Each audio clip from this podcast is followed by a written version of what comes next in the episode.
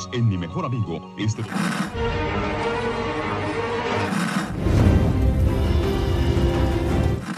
nächste Stunde versetzt sie in eine Welt jenseits aller Vorstellungskraft. Sie überschreiten die Grenze in... Kinder, macht den Fernseher aus. Davon gibt's viereckige Augen. Gott, wie filmen wir denn immer an? Ähm, hallo Achim. Hallo Dominik. Willkommen bei Viereckige Augen, dem Podcast für Serien, Serienkultur. Genau. Ja, nach langer Pause. Ja. Besprechen wir heute das äh, Staffelfinale von Star Trek Discovery, der zweiten Staffel, den äh, zweiten Teil äh, Such Sweet Sorrow. Oder auf Deutsch äh, Süße Trauer, Teil 2. Mhm. Ähm, der erste Teil hieß noch äh, Solch süße Trauer, aber weil Netflix nicht so lange Titel zulässt, mit äh, Solch süße Trauer Teil 2 hätte nicht reingepasst. Deswegen hatten sie es abgekürzt auf Süße Trauer äh, Teil 2. Ach. Es gibt aber keinen Süße Trauer Teil 1, sondern nur Solch süße Trauer. Ja. Okay. Das ist meine Erklärung dafür, warum sie den Titel zumindest bei Netflix geändert haben. Ich dachte, bei Netflix war das auch mal, dass es da irgendeine Serie gab mit unglaublich langen äh, Folgentiteln. Aber vielleicht war es auch irgendwas anderes. Ich könnte es auch nicht zuordnen, wo das war. Na gut. Ja ja, die Folge schließt halt äh, nahtlos an äh, die letzte Folge an, wie Teil 1 und Teil 2 äh, schon ein bisschen verrät. Äh, nämlich der Konfrontation zwischen Sektion 31, die mehr als 30 Schiffe ähm, hinzugezogen haben, und der Enterprise und der Discovery auf der anderen Seite, die eine Menge Drohnen und Shuttles äh, unterwegs äh, haben fliegen lassen. Mhm. Aber sind es nicht genau 30 Schiffe? Ich glaube, sie sagen es dann zwischendurch. Ich meine, immerhin waren wir letztes Mal immer so mit 30 und 31 für, für Sektion 31, 31 Schiffe. Mhm. Dann wäre natürlich die Frage, wo ist das 31. Ich glaube, das war das, was äh, kaputt gegangen ist, was sie kaputt gemacht haben. Ach ja, da wo äh, Burnham und äh, Spock zusammen drauf fahren. Mhm. Ja, okay. Ja. Ähm, ja, irgendwie sehen wir, dass äh, die Enterprise, was wir uns gar nicht erzählt haben, irgendwie zwischenzeitlich zu so einem Flottenträger geworden ist im Stil von Battlestar. So ein bisschen. Hm. Ja, und da frage ich mich, was daran jetzt noch kanonisch ist und was jetzt an zusätzlicher Ausrüstung dazugekommen ist. Ähm, überhaupt die Technik der Episode hat mich ähm, oder die die Episode zeigt, hat mich ein bisschen fasziniert mit diesen, mit den Drohnen. Ja. Was man damit anfangen soll. Und Reparaturbots. Ja, die wie kleine R2D2s aussehen oder wie. Ja, okay. Äh, ja, wie heißen sie? Wie heißt der? Äh, Wally, hier seine Freundin. Eve. Sieht genauso aus. Nee, Eva ja. oder Eve? Eva. Eva, ja. ja. Ja, hat mich auch an die erinnert. Ja. ähm, mhm. Mhm. Mhm. Äh, äh, ja, es äh, hat man ja in dieser Folge gesehen, als dann die ganzen Shuttles starten aus der Enterprise heraus und es ist irgendwie ein nicht enden wollender Strom. und ähm, ja, sie müssen die da irgendwie sehr gut verpackt haben. Denn man sieht ja auch die Proportionen dieses äh, Shuttle-Hangars und, und, das ja. kann eigentlich nicht, nicht so ganz passen. Wo auch immer die dann äh, herkommen, ja. Stimmt, den Shuttlehanger der Discovery kennen wir ja. Gut, da ist natürlich noch eine zweite Ebene drunter, nämlich das für die für den Power Rangers Ausschuss ähm, mhm. Dings. Ähm, da sind ja auch ganz viele dieser, dieser Drohnen her. Zumindest die, die wir sehen oder die man so gesehen hat. Ähm, dann haben sie coole Shuttles noch, so Runabout-artige Dinger. Ähm, ja, insgesamt habe ich mich gefragt, wie viele davon, was ist davon bemannt und was nicht? Oh, ich glaube, das ist alles bemannt. Uh, dann ist dieser, dann ist diese Folge aber sehr verlustträchtig. Ähm, also die Shuttles auf jeden Fall. Dann diese länglichen Pots, die, die relativ weiß waren. Mhm. Ich glaube, die sind auch bemannt. Ähm, ja. Ja. Und, und diese anderen, diese, diese kleinen Fliegepots müssten eigentlich auch bemannt sein. Uh, da sind aber eine Menge, ähm, Sie sagen irgendwie 200, ähm, 200 Schiffe sollen es sein. Mhm. Und äh, davon überleben am Ende nicht so viele, zumindest so wie das aussieht, weil drumherum explodiert es die ganze Zeit und Shuttles werden weggecrashed und ähm, Laser äh, zerfetzen irgendwie Teile. Ähm, und sie meinen auf jeden Fall, dass diese 200 Schiffe ähm, äquivalent sind zu den 31, dass sie halt mehr Fire, Feuerpower haben. Mhm. 30. Und zu den 30, ja, genau. Ähm, äh, und da dachte ich mir, ja, aber irgendwie glaube ich das nicht, dass zwei äh, Star Trek-Schiffe gegen 30 Star Trek-Schiffe, die auch noch ähm, wahrscheinlich eine bessere Technologie haben, weil sie haben ja alles äh, besser, ähm, dass die dagegen, äh, auch wenn sie jetzt die Shuttles mit rausschicken, äh, da bestehen können. Das, was sie uns erzählen, ist so, ja, ich will jetzt sagen, sehr Game of Thrones, aber ähm, ja, das war damals noch nicht ausgestrahlt. Ja, sie berufen sich auch immer wieder auf, auf die Hoffnung, dass ihre Chancen eigentlich schlecht stehen, aber sie müssen es halt versuchen. Ja, das erzählen sie auch, das stimmt. Hm. Auf jeden Fall macht dann Leland äh, den Trick, nämlich äh, äh, die Schiffe können sich vielfach teilen und haben auch noch auf der Hülle Drohnen. Was? Zählen Sie nochmal nach. Ja. Ja, ist jetzt also, so eine, ist jetzt die Frage, ist das so eine, so eine Control-Technologie? Oder ist das was, was Sektion 31 sowieso schon konnte mit seinen Schiffen? Konnten die Sonden aussenden oder sind das einfach Sonden, die auch modifiziert wurden? Weil warum sollte die Föderation eine Technologie haben, wo Sektion 31 dazugehört, die Sektion 31 nicht auch nutzen kann? Ähm, ja, also das ist auf jeden Fall eine Technologie, die die Sternflotte schon vorher hatte. Denn Leland kann auch nicht so schnell neue Schiffe bauen. Das sind ja standardmäßige Sektion 31 Schiffe, die hatten wir auch schon ein paar Mal vorher gesehen. Jetzt gibt es halt nur neu, die mit den vier Warp-Gondeln und die sich dann so ein, ja, wie so ein Flottenträger und dann halt 200 kleine Drohnen äh, abschießen können. Mhm. Also Dreieckschiffe. Also das muss schon vorher da gewesen sein. Das, das macht erzählerisch oder das äh, innerhalb der Welt äh, macht es keinen Sinn, dass Leland jetzt äh, neue Schiffe hat bauen lassen. Nee, das geht sowieso nicht. Nee, das nicht. Aber es kann sein, dass er seine Schiffe modifiziert hat. Ich weiß nicht, was für Möglichkeiten Control da hat. Hm. Oder Conland. Wenn ich es mir so ein bisschen wie Borg vorstelle, dann könnten die das einfach mit ihrer Technologie um, umrüsten. Hm, ach so, mit Nanos. Hm. Ja, man sieht dann ja, wenn sie dann, also Conland hält dann noch kurz seine Ansprache der kein Mensch ist. Sie sehen ein menschliches Wesen, aber es ist keins. Ja, wir werden jetzt nochmal alle darauf vorbereitet. Warum? Die Folge scheint irgendwie davon auszugehen, dass viele Leute diese Folge gucken, die alles vorher nicht gesehen mhm. haben. Äh, weil es wird vieles nochmal erklärt, was wir bereits äh, die Folge vorher oder die Folgen vorher gesehen haben. Äh, inklusive nochmal alle Sprünge in der Zeit, mhm. dass wir das nochmal zu sehen bekommen. Ähm, ja. Ja, was ja aber auch nicht so unwahrscheinlich ist, oder? Also ich meine, ganz mhm. viel von dem vorher hätte man vielleicht auch weglassen können. Oder zumindest so, wie sie es jetzt zeigen. Es ist eine super Zusammenfassung und man hat jetzt alles nochmal irgendwie erklärt. Das Einzige, was halt irgendwie nicht nochmal gezeigt wird, ist ähm, der rote Engel ähm, als Burnhams Mutter. Mhm. Was ich auch erstmal so gedanklich dann auseinanderkriegen musste später. Wer ist nun eigentlich was gewesen? Und wer ist wofür ja, verantwortlich und ist das auch so stimmig? Aber das äh, können wir gleich nochmal gucken. Es gibt dann ja auf jeden Fall den Angriffsbefehl dann. Und ähm, da bildet sich dann ja auch so dieser Gefechts, ähm, ja, dieser Schutzkreis, würde ich sagen, mhm. den man bei Battlestar Galactica auch immer ganz schön gesehen hat. Sie müssen erstmal diese, ja, genau. diese Schutzzone aufbauen die halt von, von den Schiffen ausgehen.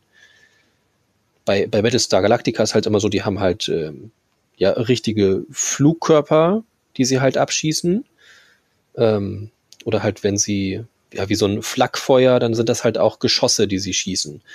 Und die schießen halt, die beiden großen Schiffe schießen halt immer aufeinander und bauen halt so ihren Schutzkreis auf, weil halt sich die Geschosse gegenseitig zum Explodieren bringen und da eigentlich kaum was durchgeht. Egal, was da angeschossen kommt. Und die eigentlich wichtigen sind dann die kleinen Schiffe, die dann halt drumherum fliegen und dann die ähm, ja sich erst gegenseitig vom Himmel holen, vom Himmel holen und ähm, dann halt auch die ja die die Kampfsterne angreifen. Und so wirkte das jetzt auch so ein bisschen auf mich. Man sieht da halt viele Explosionen am äußeren Rand. Ähm, bloß, dass es da halt ja eigentlich nicht so ist, dass sie da Geschosse haben, bis auf die Torpedos vielleicht, aber davon hören wir nicht so viel, sondern sie haben halt die kleinen Schiffchen. In denen Menschen sitzen. Ja, und sind das jetzt die, die da hochgehen oder, ja, weiß nicht.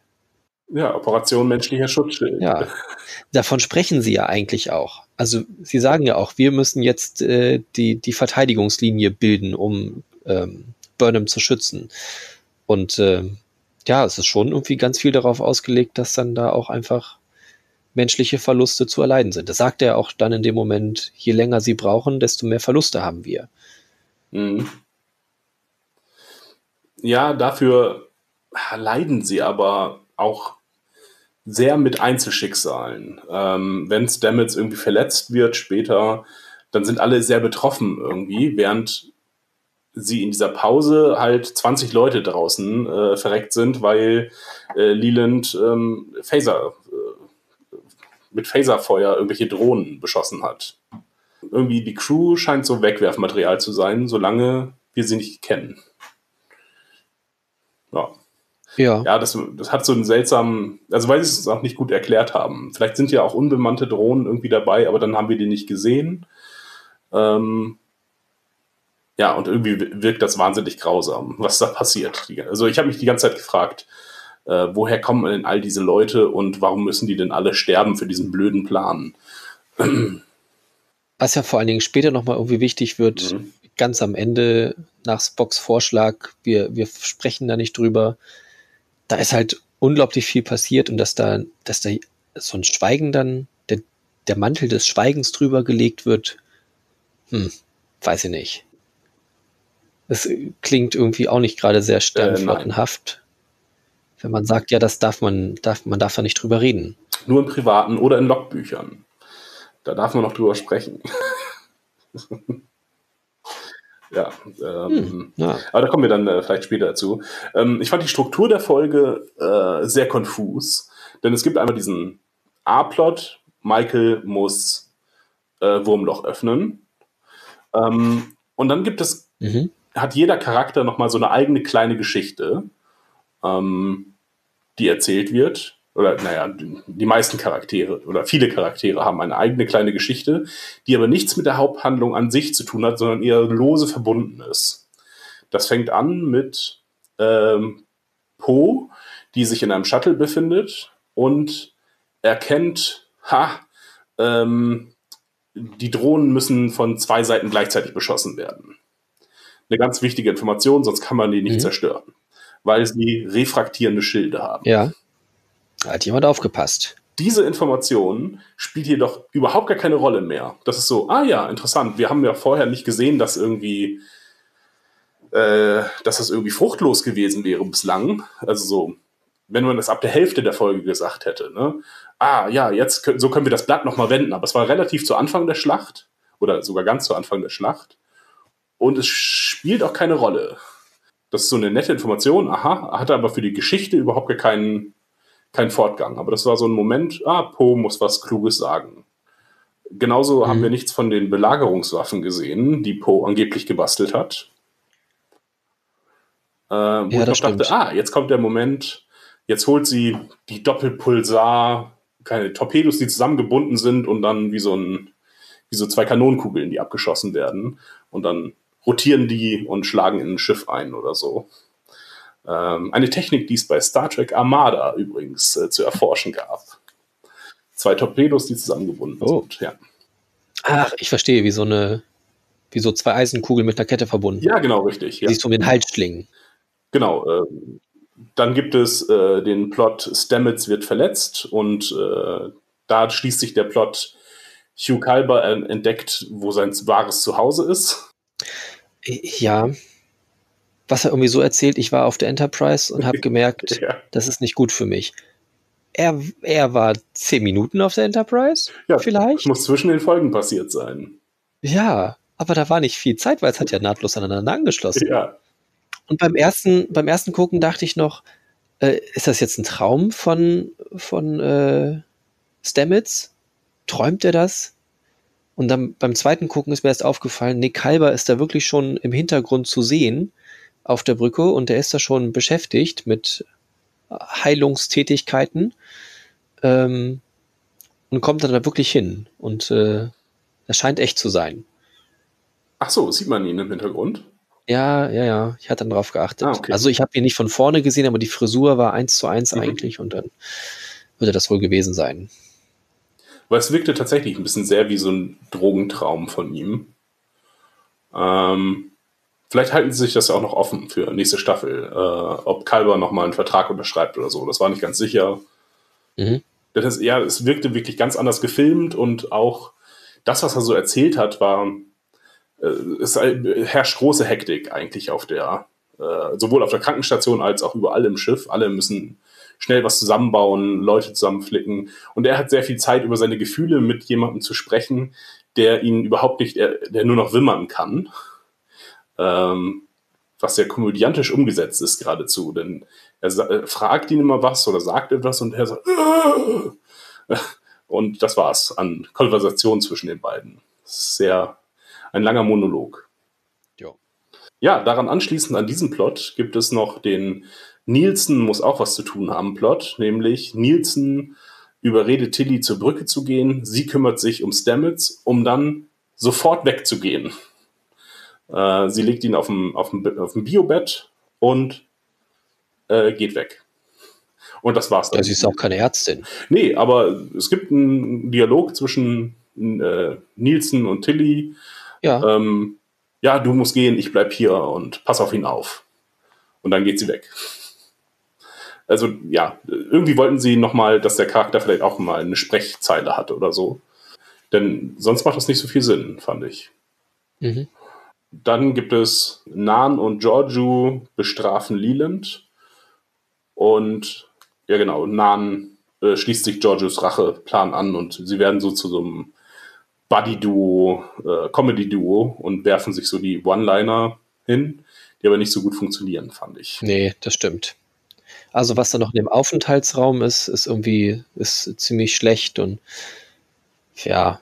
Ja, irgendwie, ähm, ja, das klingt ja wie Wurst oder wie Nano-Wurst, keine Ahnung. Das ist irgendwie blöde Sprüche.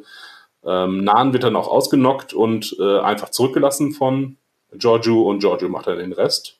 Ja, in diesem Korridor, wo auch zwei einfach so wegsterben. Da schlägt irgendwie wieder was ein. Es ist Hüllenbruch und äh, zwei, die da eh schon rumlagen, nur werden dann erstmal schnell weggesaugt. Mhm. Ähm, und dann schließt sich da eine Platte drüber. Off mhm. Offensichtlich sind zwischen den Decks noch einzelne Shots, die dann auf oder zugehen. Ich weiß nicht genau, wie das alles funktionieren soll. Ähm, weil wir, also zum Innenleben der also zu Shots gibt es auch noch mehr zu erzählen. Äh, ja. Aus Shots werden, werden dann halt äh, Anzüge gebaut und aus Shots, also Shots sind unzerstörbar, das weiß man, äh, und können dann halt auch eine Antimaterie-Explosion in unmittelbarer Nähe problemlos überstehen und das äh, im Grunde halten Shots die ganze, äh, die ganze Enterprise zusammen. Und sie sind auch offensichtlich zwischen den Decks ein, eingebaut. Anstatt da einfach nur so ein, sonst haben wir immer gesehen, wenn, äh, wenn man den Weltraum direkt sieht, dass sich dann einfach so ein Gitter aufbaut, so ein hier, äh, Kraftfeld. Das war aber in diesem Fall nicht so. Ja, haben wir vor allen Dingen auch bei Discovery schon gesehen. Mhm. Zum Beispiel, als sich Burn, als Burnham in einer halben Arrestzelle äh, sitzt und um sie herum äh, nur die Gitter sie am Leben halten. Äh, ähm, haben wir noch irgendwelche Nebencharaktere? Admiral Cornwall. Cornwall Nummer 1, die auf Torpedojagd gehen.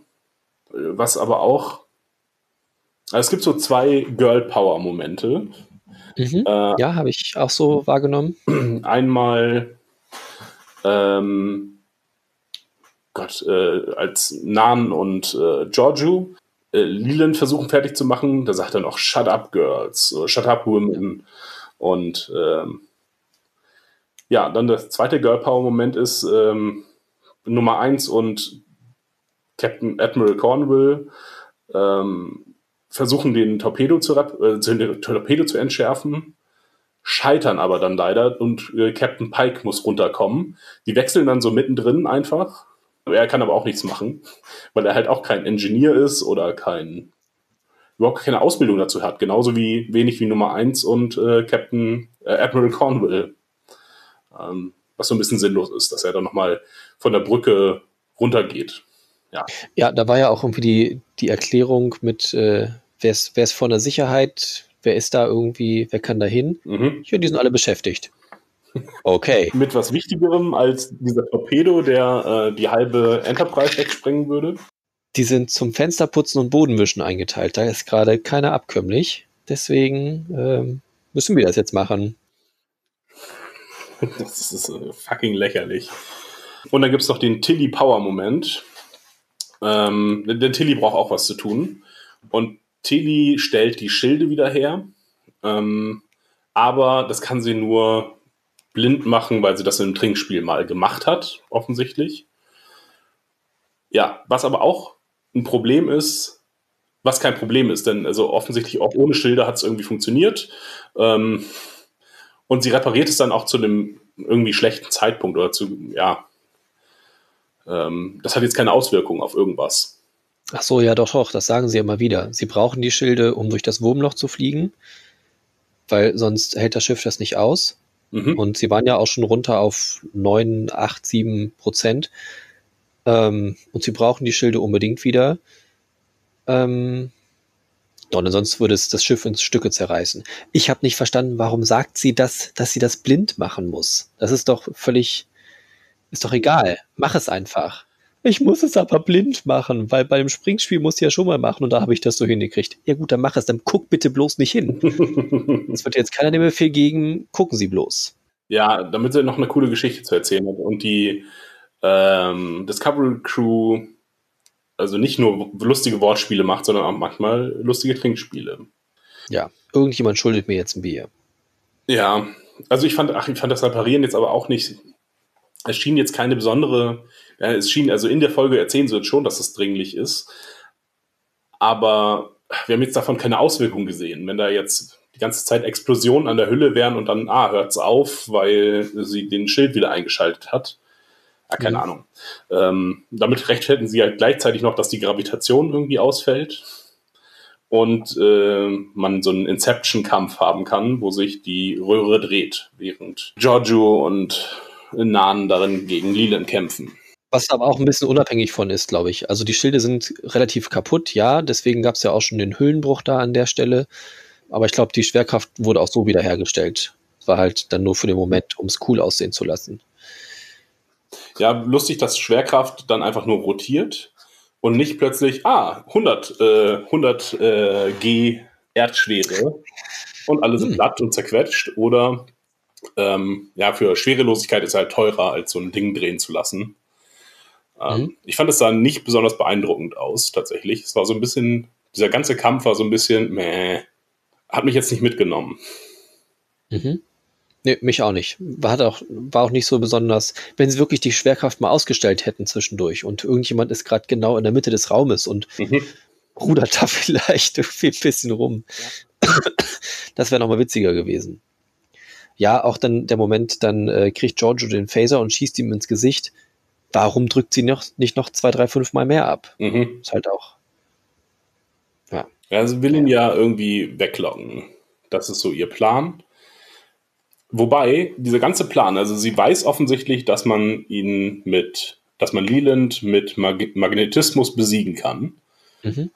Warum haben sie dann nicht einfach gesagt, als, äh, als Leland von der Brücke weg ist und der erste Schock überwunden ist, okay, stellen wir auf allen die, auf einen Decks die Magnete an, Leland kriecht dann da irgendwo rum. Ja. Also das macht gar keinen Sinn, dass sie das nur in dieser Sporenkammer kann, dass man ihn da reinlocken muss, denn wir haben ja gesehen, dass das äh, offensichtlich auch auf der Brücke gegen zumindest dieses äh, anderen Star Trek, äh, dieses anderen Föderationsraumschiff ist. Und wir haben noch einen äh, Game of Thrones Moment, nämlich den Moment, wo gesagt wird, wenn Leland stirbt, sterben alle. Ähm, Leland ist, kontrolliert alles. Mhm. Also alle anderen Schiffe und äh, ja, es gibt keine zweiten Lelands mehr. Ähm, genau, da, meine Taktik wäre dann halt alles auf das eine Schiff, was Leland äh, beherbergt. Sie wissen ja auch, dass, auf welchem Schiff er ist. Das sagen sie ja zu das Anfang. Versuchen sie doch aber auch, oder? Das ähm, Feuer darauf zu konzentrieren. Aber irgendwie nicht. kommen sie halt nicht so weit es wird auf jeden Fall mal darüber gesprochen, dass es das größte Schiff ist und dass sie da irgendwie drauf schießen sollten und ähm, ja, aber ich glaube, es ist halt, sie kommen halt nicht so weit. Ah, okay. Mhm. Ja, vielleicht habe ich das nicht richtig mitgeschnitten, tatsächlich.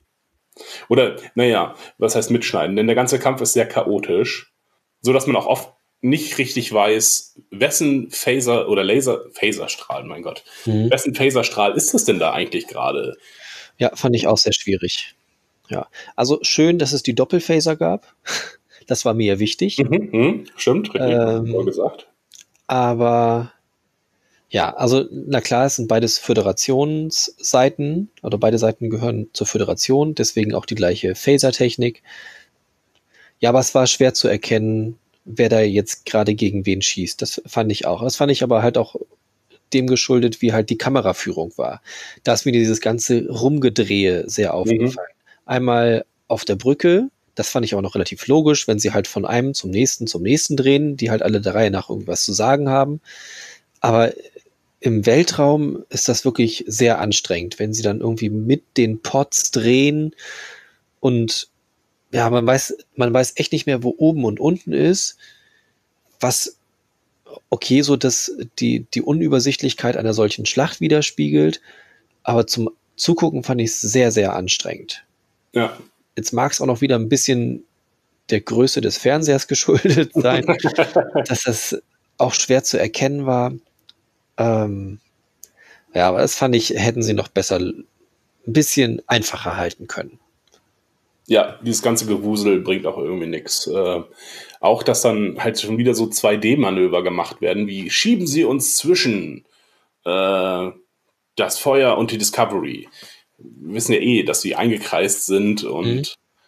Ja, aber das haben sie, finde ich, immer noch ganz schön gezeigt, dass da auch trotzdem immer noch genug durchgegangen ist, aber halt der Beschuss von der Stelle, der halt da gerade sehr stark war, den konnte halt die Enterprise auffangen. Aber klar, das drumherum ging immer noch weiter. Also mhm. Schaden haben sie ja beide genommen. Das sind alles Drohnen, diese Schiffe. Es hätte Leland ja völlig egal sein können. Er hätte auch einfach drei Schiffe auf die Enterprise jagen können und die Enterprise wäre raus gewesen aus dem Spiel. Also auf Kollisionskurs. Mhm. Warum, warum macht er das nicht? Er will die Discovery im Ganzen haben, dann kann er erstmal die, die Enterprise rausnehmen, zerstört, fertig, und dann kann er sich in Ruhe um die Discovery kümmern. Ja, es ist halt wieder, es ist irgendwie müßig, sich über Kampfstrategie äh, bei TV-Serien zu unterhalten, weil letztlich halt soll es gut aussehen. Mhm. Das hat es auch getan, es sah ja gut aus. Ähm, war viel los auf dem Bildschirm. Nur wenn sie dann auch noch über Kampfstrategie sprechen innerhalb der Serie, dann finde ich, wird es schwierig, weil man ihnen das nicht abkauft, dass sie eine Strategie haben oder dass sie gerade was planen oder ähm, uns auch erzählt wird, ah, wir müssen unsere Strategie ändern, weil äh, wir müssen doppelt angreifen. Mhm. Und Doppel Alpha. ja. auch die Idee, ja, egal. Das sind ja, viele Kleinigkeiten einfach. Und diesem Kampf ähm, habe ich mir regelmäßig viele Fragezeichen gemacht, die aber halt hauptsächlich äh, optisch funktionieren, wo ich optische Fragen habe, wo das jetzt gerade sein soll.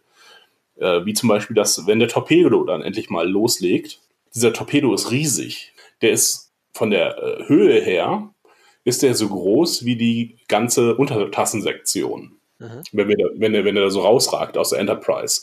Und das soll, ein, glaube ich, ein ganz normaler Torpedo sein. Und er sieht auch nicht so aus wie die Torpedos, die wir kennen. Und hat auch noch aus irgendeinem Grund äh, außen ähm, also Anzeigen, Elemente innerhalb vom Torpedo, damit man ihn leichter entschärfen kann. Mhm. Ähm, was hat alles so, ja, habe ich mich gefragt, okay, ist das jetzt ein normaler Torpedo? Ist das ein Spezialtorpedo, den Leland gebaut hat? Oder, denn er geht auch durch die Schilde durch. Problemlos. Ja, und das ist halt so dieses, er ist halt so groß, dann, dann kann er da halt auch durch, wie das halt auch ein anderes Schiff gekonnt hätte, wenn es auf Kollisionskurs mhm. gegangen wäre. Was wir ja bei dem Klingonenschiff auch sehen. Wenn ja. das ankommt, das macht ja erstmal zwei, drei Schiffe kaputt, indem es sie wegrammt. Hm. Also war das jetzt ein Spezialtorpedo, meinst du, und kein normaler Photontorpedo? Ja, so ein Sektion 31 Ding halt. Kein, kein normaler Photonentorpedo. Die haben wir schon gesehen.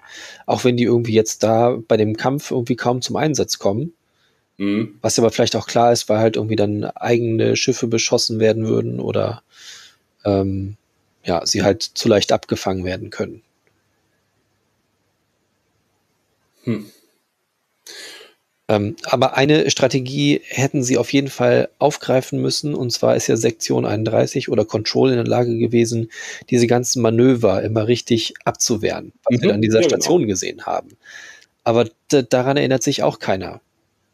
Also wenn sie das nochmal zum Thema gehabt, gemacht hätten, irgendwie, sie müssen sich völlig paradox verhalten oder ja, dann, dann wäre das noch erklärlich gewesen. Aber sie sagen, Angriffsmuster Delta 7, wie auch immer. Und dabei bleibt es dann. Sie haben vergessen, dass das Ganze kein Spiel ist.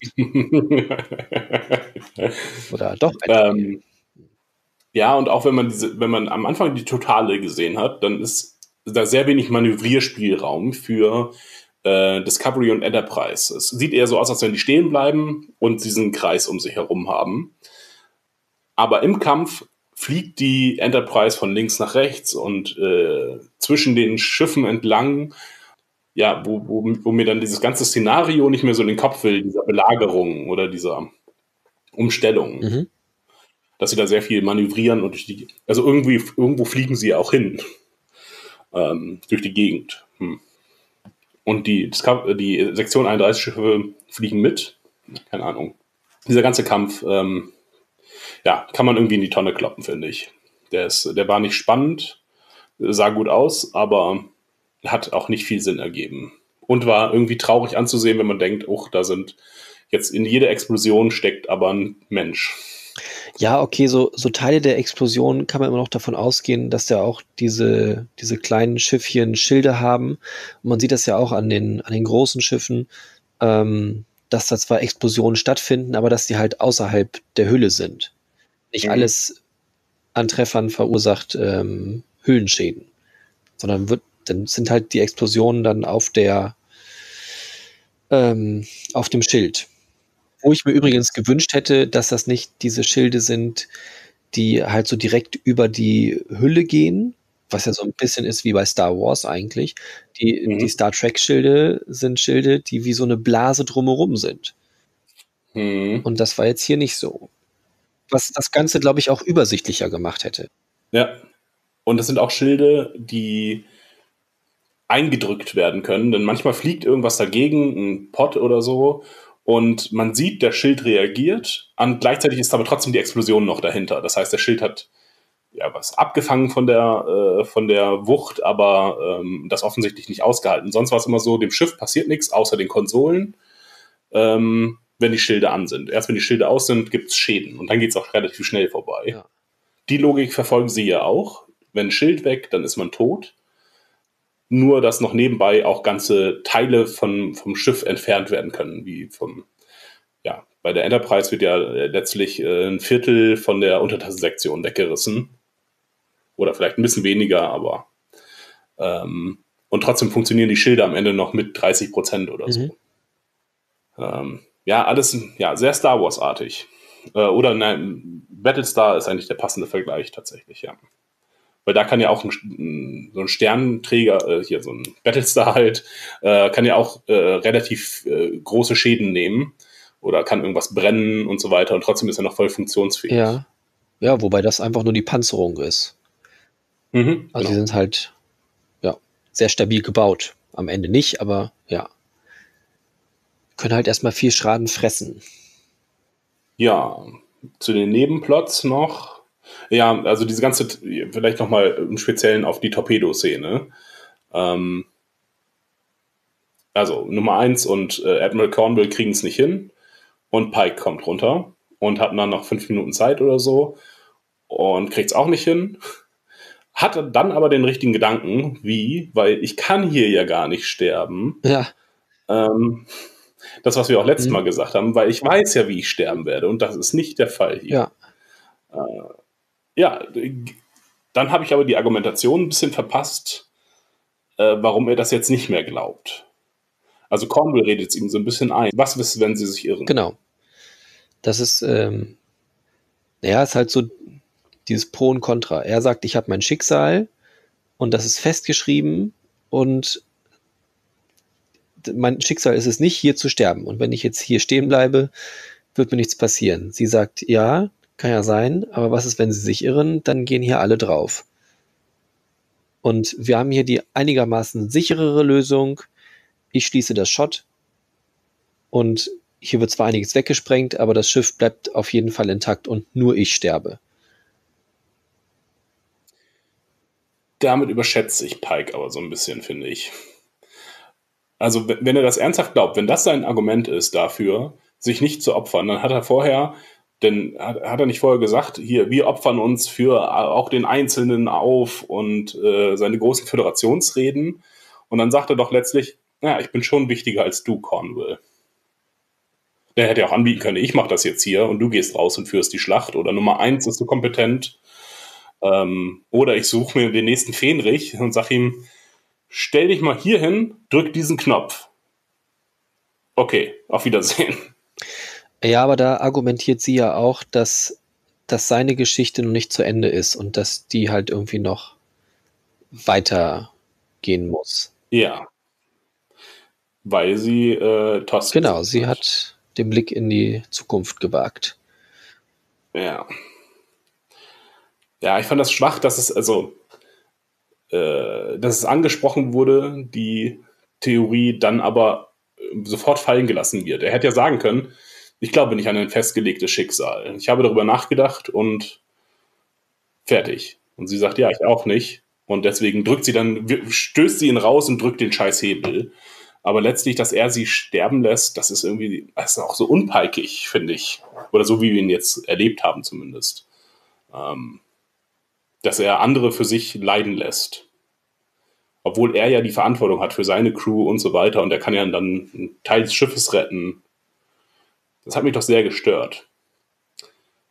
Ebenso gestört hat mich, dass sich dass innerhalb, äh, also dass dieser manuelle Hebel äh, nur innerhalb von diesem ja. Shot zu bedienen ist, als auch, dass es noch nicht mal jemand versucht hat, denn das Shot schließt sich jetzt nicht so wahnsinnig schnell, nochmal drunter wegzurollen oder schnell äh, rauszubeamen. Mein Gott. Irgendwas ah, nee, beamen geht innerhalb nicht. Nicht mehr? Nee, nicht, nicht mehr, sondern oh. das geht ja noch nicht. Das machen sie erst sehr spät. Ort-zu-Ort-Transporte sind, glaube ich, ich weiß nicht, ob die innerhalb von ähm, TNG schon sind oder sogar erst bei Voyager. Das haben wir schon in Discovery gesehen, da bin ich mir ziemlich ja? sicher. Ja, darüber hatten wir uns nämlich äh, schon okay. mal aufgeregt, nämlich dass Ort zu Ort erst sehr spät eigentlich vorkommt. Äh, und warum die Discovery-Leute das jetzt können. Okay. Äh, aber frag mich mal gerade, wo es, es war. Es klingelt bei mir, dass wir uns da schon mal drüber unterhalten haben. Ich weiß es aber auch nicht mehr, mhm. wo das war. Aber es ist richtig, ja, da haben wir uns schon drüber geärgert. Ja, dann hätten sie es natürlich wieder aufgreifen können. Oder sie haben sich einfach daran erinnert, dass es eigentlich gar nicht geht und es deswegen nicht gemacht. Ja, ich habe das auch gedacht. Warum, warum sind diese Notshot-Verriegelungen nicht auf beiden Seiten? Ähm, wäre doch mal sehr gut möglich gewesen. Das nächste, was mich dann geärgert hat, dass es scheinbar so ein äh, Panzerglas-Shot ist, weil er kann ja, er kann ja noch reingucken. ja. Und die, er fährt ja erst mit dem Turbolift los, als dann schon alles da weggesprengt ist und er dann den Blick ins Weltall hat. Ich dachte, ja, okay. Alles vom Schiff ist da vorne weggesprengt, aber die, diese Tür, dieses Notshot, was direkt dabei ist, hält das aus. War mir nicht ganz klar. Ja, magisches Material. Ja, es muss echt so sein. Ja, es ist, es ist wirklich lächerlich. Ähm, ist dumm. Und ist mal, nicht, dass sie noch ihre, ihre Hand an die Scheibe gelegt hat und dann. Das wäre noch die Krönung gewesen. Haben wir noch irgendwas zu diesem äh, Kapitel? Nö, nö, nö, nö. Einfach weitergehen. Ja, dann bleibt, glaube ich, nur noch ähm, die Burnham-Geschichte. Ja. Ja gut, bei diesem ganzen anderen Kram war, war viel Pathos.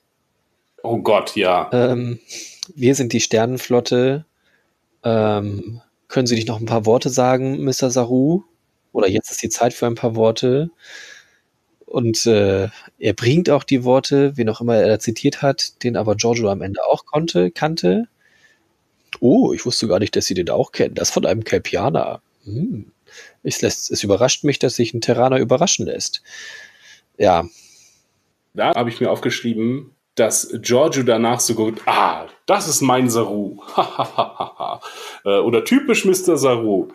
Dass sie, dass sie auch so ein freundliches Miteinander haben, obwohl das die beiden Charaktere sind, die vielleicht äh, doch am meisten sich äh, nicht vertrauen, denn für, die, für den einen ist der andere eine Kuh und der andere hat halt Genozid betrieben, wenn auch in einer anderen Welt. Mhm. Aber naja, ist ja egal, ist trotzdem Genozid. Ich würde ihm das jetzt nicht verzeihen. Ja. Äh, ja, dass die jetzt so ein freundliches Miteinander haben, hat mich gestört. Ja, sie sind halt erstmal auf der gleichen Seite gerade. Das sehen wir auch noch mal, wenn die Klingonen ankommen. Da freut sich ja Pike auch über die neuen Bündnispartner und Sie sagt, äh, Lorel sagt aber gleich, nö, nö, nö, nö, nö, so weit würde ich nicht gehen, aber wir wollen auch überleben. Deswegen äh, kämpfen wir jetzt mal eben mit. Mhm. Dann wäre das ja vielleicht noch so ein anderer kleiner Plot mit ähm, Tyler, dass er damit einmal wieder auftaucht, was ich nicht verstehen konnte. Niemand bei den Klingonen darf wissen, dass er lebt. Und er steht da mitten auf dem auf der Brücke des äh, Flaggschiffes und brüllt die Parolen mit und heizt die Leute mit ein. Ähm, ja, das war mir nicht schlüssig, wie das sein kann. Vor allen Dingen, wann ist er weggeflogen? Und wie ist er dann schnell zum Beta-Quadranten gekommen? Hat auf dem Weg auch noch die Kelpianer eingesammelt? Wieso zum Beta-Quadranten? Naja, da leben die Klingonen. Ach, echt? Ja, ganz am Rande. Zwischen Alpha, oder voll im Beta, aber. Ja. Ach so. Ja, ja, ich äh, zeige dir nochmal eine Karte. Ja, gut. Ja, aber so weit ist das doch nicht eigentlich, oder? Es wird doch öfter mal gesagt, wie, wie, schnell das gehen kann. Dass man von der Erde bis dahin, und man weiß jetzt auch nicht genau, wo sie sind, dann auf Sahea. Hm. Ja, aber es, es muss, es ist sehr schnell gegangen, das ist schon richtig. Aber es ist ja auch sehr schnell gegangen, dass mit einmal ähm, Botschafter Sarek mit Frau auftauchen und wieder verschwinden. Und ja, genau. Das sind wieder die Entfernungen. Entfernungen spielen keine Rolle. Und er ist doch auch erst am Ende der, der letzten Folge gegangen. Und die Folge schließt so halt direkt an, oder? Ja, genau. Das war ja so der, das, letzte, das letzte Beamen. Da hat man ihn gesehen, dass er sich ja. Hat beamen lassen. Wohin weiß man ja auch gar nicht so genau. Und er gesagt hat, sie müssen mir vertrauen und ähm, ist dann weg. Und und da ist ja auch schon der Timer mit sieben Minuten ja, laufen. Irgendwie so. Das heißt, er hat es irgendwie eine halbe Stunde geschafft, dahin und zurück. Und ja, ja meinetwegen geschenkt. Ich fand's, äh, ja, das, was du gesagt hast, fand ich viel störender, dass irgendwie ihre eigene Idee, warum nun Tyler ähm, geheim gehalten werden muss, ähm, dass das nun vergessen wurde. Da ist gerade die Hose aufgegangen. das wird direkt die Hose aufgegangen. Ich habe mein, äh, mein Jackett zugemacht. Ah. Ähm, ja, dann äh, haben wir noch die ähm, Kelpianer, die äh, unterstützend in kleinen Minischiffen auftauchen. Äh, ja, die Schiffe der Baul. Ja. Die wir eigentlich schon größer gesehen hatten, aber vielleicht waren die nicht mit Warp ausgestattet oder so. Weiß ich nicht. Das, kon denn die Baul, das waren ja diese Schiffe, die dann in einer Linie dann sich auch um die Discovery aufgebaut hatten. Ähm, ja, vielleicht sind das nicht so die geeigneten Kampfschiffe, nur so Belagerungsschiffe oder so. Oder sie konnten es nicht schnell genug äh, lernen, denn sie haben ja, ja. Direkt als erstes, ich fände das so beunruhigend, wenn hier, ja, wir, wir lassen hier diese Spezies, die jahrelang äh, unterdrückt war, ähm, lassen wir jetzt mit ihren Unterdrückern alleine. Mit dem Argument, es dauert ja noch, es, es wird einige Jahre dauern, ehe sie den technischen Vorsprung der Baul aufgebaut, äh, aufgeholt haben. Erst dann müssen wir uns Sorgen machen. Und als nächstes, was wir sehen, ist, dass sie das Militärgerät der Baul konfisziert haben und es benutzen können. Ähm, ja, und es, man sieht keinen Baul. Das wäre ja jetzt noch eine Gelegenheit gewesen, zu sagen, Baul und Kelpianer kämpfen zusammen. Mhm. Äh, man sieht auch einen Baul, der ist mit so einem Schlammding, was in so einem Flieger sitzt. Ja, oder halt diese schwarzen Schiffe. Ja, oder so, ja. Die Kelpianer fliegen die kleinen Schiffe und die Baul haben diese schwarzen Schiffe. Aber, Denn diese, das, was die Schwester fliegt, scheint ja auch so ein Ein-Mann-Ding zu sein. Ja, genau. Ein Frau-Ding. Ja. Na, dass sie parallel mit den Klingonen auftauchen, ist ja wahrscheinlich eher Zufall, oder? Ja, die haben sie, die sagen, sie unterwegs getroffen. Ja, genau, sie sagen, sie haben sich unterwegs getroffen. Ja. Ihr Freund. Welcher Freund? Ja, der, der in dem Klingonenschiff sitzt, Mann. Das Klingonenschiff ist sehr groß und rammt andere Schiffe. Das ist seine Aufgabe. Und ist nicht der D7, aber der D7 wird auch noch erwähnt, auf jeden Fall. Der wird angekündigt und die kommen dann ja auch an. Mehrere. Ja, sieht man das? Also okay. zumindest mehrere Klingonenschiffe kommen nochmal. Das sind nochmal fünf, sechs Schiffe, die nochmal ankommen. Das sind dann nämlich, das ist dann die erste andere Farbe, die dann bei den Lasern, Phasern, wie auch immer dabei ist. Das ist dann so ein grüner Strahl, Disruptoren oder wie auch mhm. immer die dann bei den Klingonen heißen. Ähm, was mal so ein bisschen Klarheit reinbringt. Ja, aber das ist irgendwie trotzdem immer noch nicht so, dass, dass sie dadurch die Überhand haben. Also sind ja jetzt zahlenmäßig dann schon etwas ausgeglichener, aber sie schaffen es immer noch nicht, ähm, Sektion 31 damit in die, ja, in die Ecke zu drängen und dann auch zu, zu stellen. Aber es reicht aus, damit die Discovery sich loseisen kann, denn das ist ja irgendwie der Punkt des Ganzen, dass die Discovery sich aus dem Getümmel entfernt und Richtung dann nun endlich offenem äh, Wurmloch fliegt und hoffentlich mhm. kein anderes äh, Schiff mitkommt. Denn das wäre ja blöd. Ja. Letztlich, um dem Ganzen vorzubeugen, äh, oder vor, das vorwegzunehmen, äh, nimmt Giorgio halt ähm, Control mit, ne? Ja, an sich ja. Ja, genau das, was sie verhindern wollten. Ja. Ja, das ist doof. Anstatt die Sporenkammer rauszuwerfen aus dem Schiff, so wie bei äh, Avengers, äh, das Hulk-Ding, äh, ja. Was dann auch erklären würde, warum sie den Sporenantrieb nicht mehr nutzen können, meinetwegen ja, nehmen Sie das, das Einzige, was den Daten gefährlich werden könnte, also mit zu den Daten. Sogar in unmittelbarer Nähe. Ja, und es wird ja auch leider sehr deutlich gesagt, das war nicht das Ende von Leland. Und Giorgio sagt, ich glaube aber doch. Ist jetzt die Frage, wem glaubt man? Ist halt ein bisschen doof. Ich finde, das ja. hätten sie halt irgendwie ganz abschließen können. Und es ist vorbei. Also kann ja auch so sein, dadurch, dass jetzt da die Nanobots da am Boden liegen. Wir wissen ja auch nicht, was mit dem anderen da auf dem anderen Schiff dann eigentlich passiert ist. Also war ja genauso mhm. mit dem gleichen Trick zerlegt von Spock.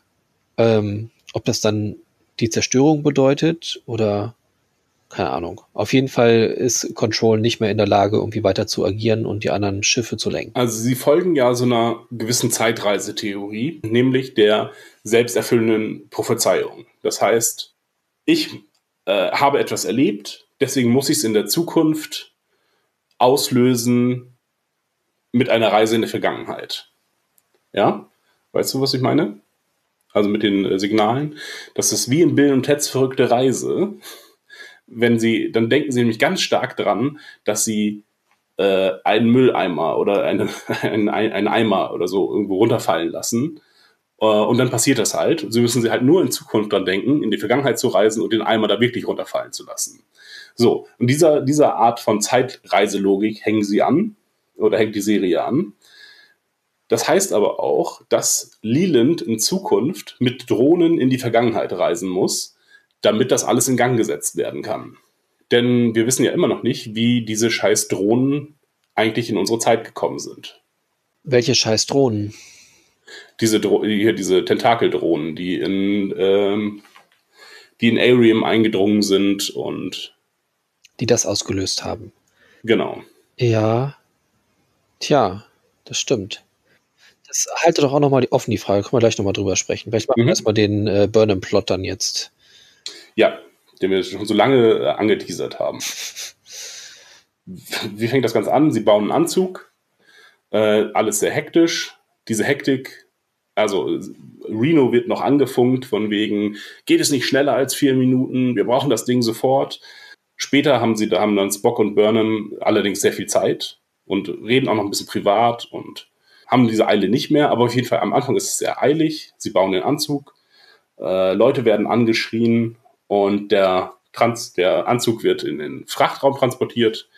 Die Schilde müssen heruntergelassen werden, damit Burnham raus kann. Das haben wir auch noch nicht gesehen. Laufen kann, also bei, bei Null anfangen kann zu laufen, ja. um dann zu springen. Das hätten sie auch besser timen können. Auf mein Zeichen. Und dann hätten sie vielleicht das mit den 3,5 Sekunden oder so, hätten sie auch noch ein bisschen reduzieren können. Und Saru gibt auch das Zeichen im Übrigen, nicht Burnham.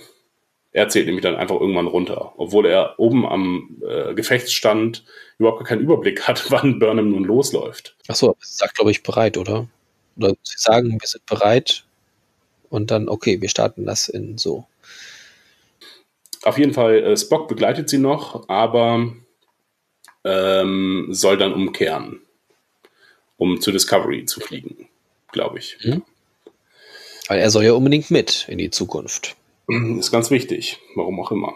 Deswegen waren wir ja auch beim, beim letzten Mal noch so irritiert, ob das, also wir haben ja gesagt, Spock muss irgendwie noch raus.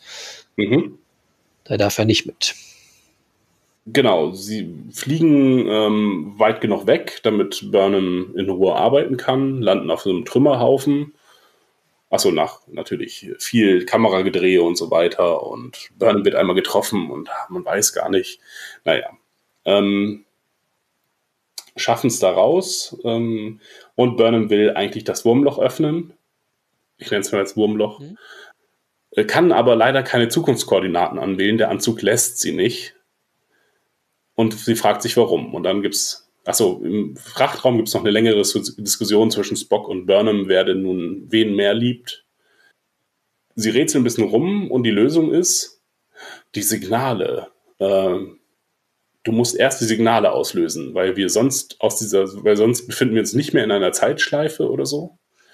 Ähm, also sie muss jetzt eine Schleife auslösen, eine Zeitschleife, damit die Zukunft freigeschaltet wird im Anzug. Mhm. Aber die Zeitschleife ähm, existiert ja schon. Genau, sie muss sie ja in, in Gang setzen. Ja. Sie muss sie fortführen. Ja, oder so. Das ist ja das, das Doofe dann auch am Ende. Wie, wie, wo hat sie angefangen, diese Zeitschleife? Weil sie hat diese Signale, die sie ja selber setzt, schon gesehen. Ja, und nur deswegen weiß sie, dass sie diese setzen muss, weil sie sie gesehen hat.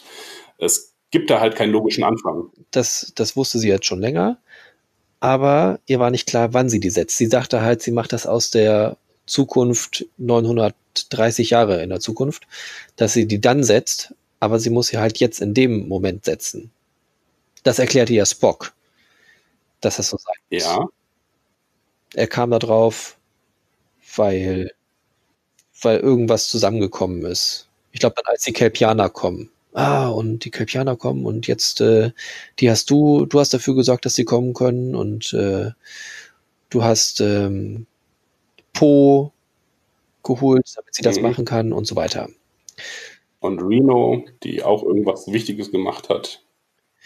Genau, also ähm, Spock kommt da drauf und ja, und das ist halt so ein bisschen dieses, ähm, ja, dieses äh, Zeitparadoxe, das ist halt immer schwierig, irgendwie das äh, zu, zu verstehen und wo ist es nun, wo hat es angefangen? Ja, das weiß man halt nicht. Nee.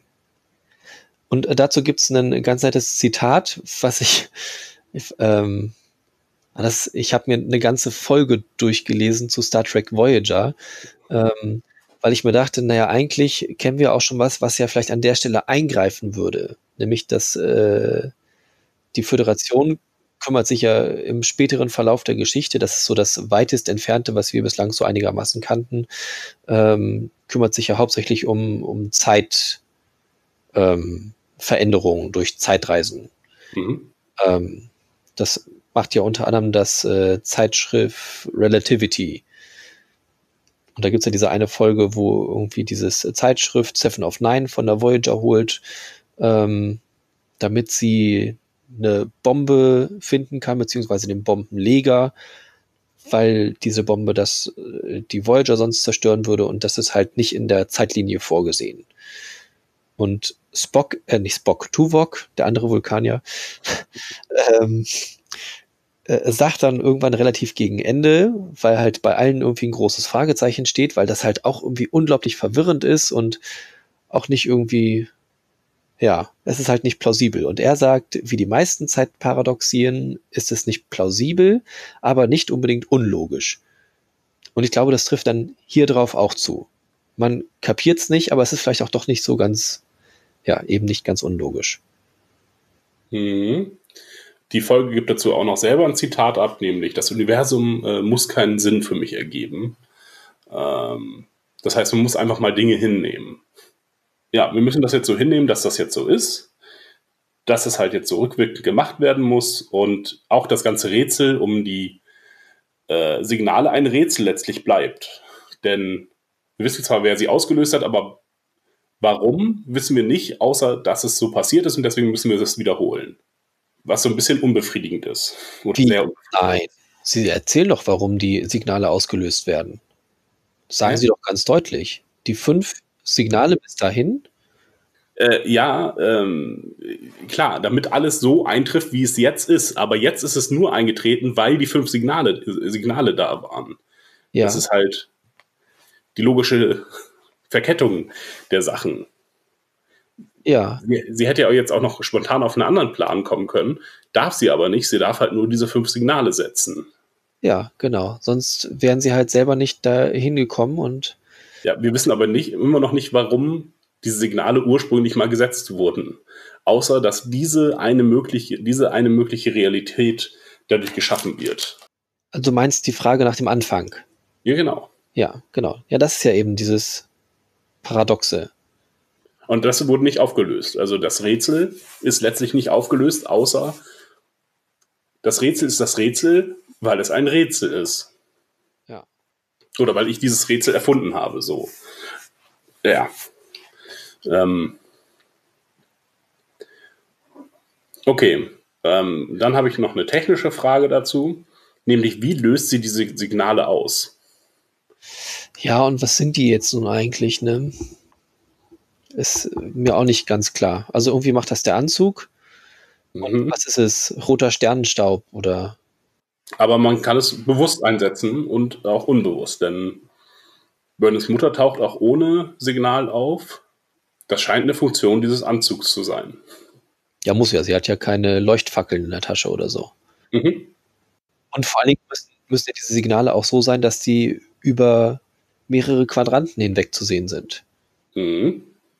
Und ähm, sie, es fehlt im Grunde äh, eine Welle an Signalen, denn am Anfang wird gesagt, alle sieben Signale sind gleichzeitig aufgetaucht. Ja.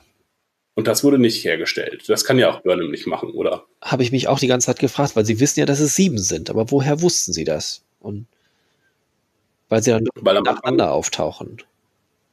Weil am Anfang einmal sieben Signale aufgetaucht sind. Mhm.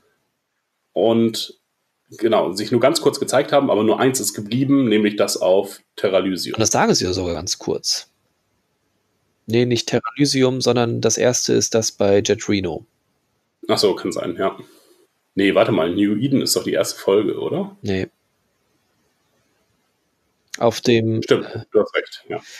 Bei, bei der Rettung von Jet Reno sammeln sie den schwarzen, schwarzen mhm. Dings ein. Anti, schwarze Materie, schwarze Materie, ja. Mhm. Ich habe mal aufgeschrieben, was alles der Anzug kann. der Anzug kann Signale geben, aber nur wenn Michael springt. Kann ein EMP auslösen, der alle Technik auf einem Planeten ausmacht. Äh, bei dem Baul. Kirchen transportieren und Menschen wiederbeleben. Mhm. Hm. Ich finde, dass es dafür, dass sie all diese Funktionen nicht in diesen Anzug gebaut haben, also auch dieser magische Strahl, der Michael wiederbelebt hat, ähm, der wird auch nicht erklärt. Das ist nicht so, dass sie das da eingebaut hätten, so ein magisches Kit. Ja, oder es sind halt doch eben unterschiedliche Anzüge. Dass vielleicht ähm, Burnhams Mutter ihren dann noch gepimpt hat. Mhm. Mit Zukunftstechnik, ja, das wäre. Ja, Zukunftstechnik kann aber auch schwer sein, weil sie ist ja in einem, in einem. Bereich, wo keine Technik ist, damit der Control keine, keinen Zugriff drauf hat. Aber sie kann ja überall hinspringen. Ja, auch nicht so richtig. Ich. Oder nur ganz kurz, weil sie dann zurückgezogen wird. Ah, also sie muss ja bis zur Erde geflogen sein, weil sie ja gesagt hat, ich bin hier auf Andromeda gewesen, ist es zerstört. Die Erde habe ich gesehen, ist zerstört. Ich glaube, sie kann sowas wie, also diese schwarzen Löcher können auch sich in, im Raum auf einer Zeitebene kann sich transportieren. Weil sie, sie kann jetzt nicht 50.000 Lichtjahre mit diesem Anzug geflogen sein, sondern muss dann schon noch innerhalb nur im Raum gesprungen sein, ohne Zeit. Ist auch egal. Das, die Serie macht sich keine Gedanken drum. Wir sollten es vielleicht auch nicht so viel machen. Na gut. Ähm, sie, also sie setzt nun halt rückwirkend diese Signale, aber nur fünf. Dadurch wird äh, schaltet der Anzug in den nächsten, ins nächste Level und sie kann auch die Zukunft anwählen. Ähm, und es wirkt so, wie sie darüber spricht, als wenn der Anzug oder die Kristalle einen eigenen Willen hätten. Der Anzug lässt mich nicht. Die Zeitkristall hat mir nur das und das gezeigt, um mich zu warnen oder so, sagt sie. Ähm, und das klingt immer so, als wenn die einen eigenen Willen hätten, die beiden Sachen. Finde ich beunruhigend. Irgendwie. Dass auch die Kristalle einen eigenen Willen haben. Das sind dann, dann Lebewesen, oder? Ja, naja, hat sie erst gesagt, dass sie das wollte? Also sie sagt, dass mhm. er ihr, dass der Kristall ihr eine oder die Zukunft gezeigt hat, aber dass es halt nur eine mögliche ist. Ich meine, Jet Reno sieht ja auch die, die Zukunft mit ähm, viele werden getötet und ach stimmt, sie hat ja dann auch gesehen, wie Stamets verletzt wird.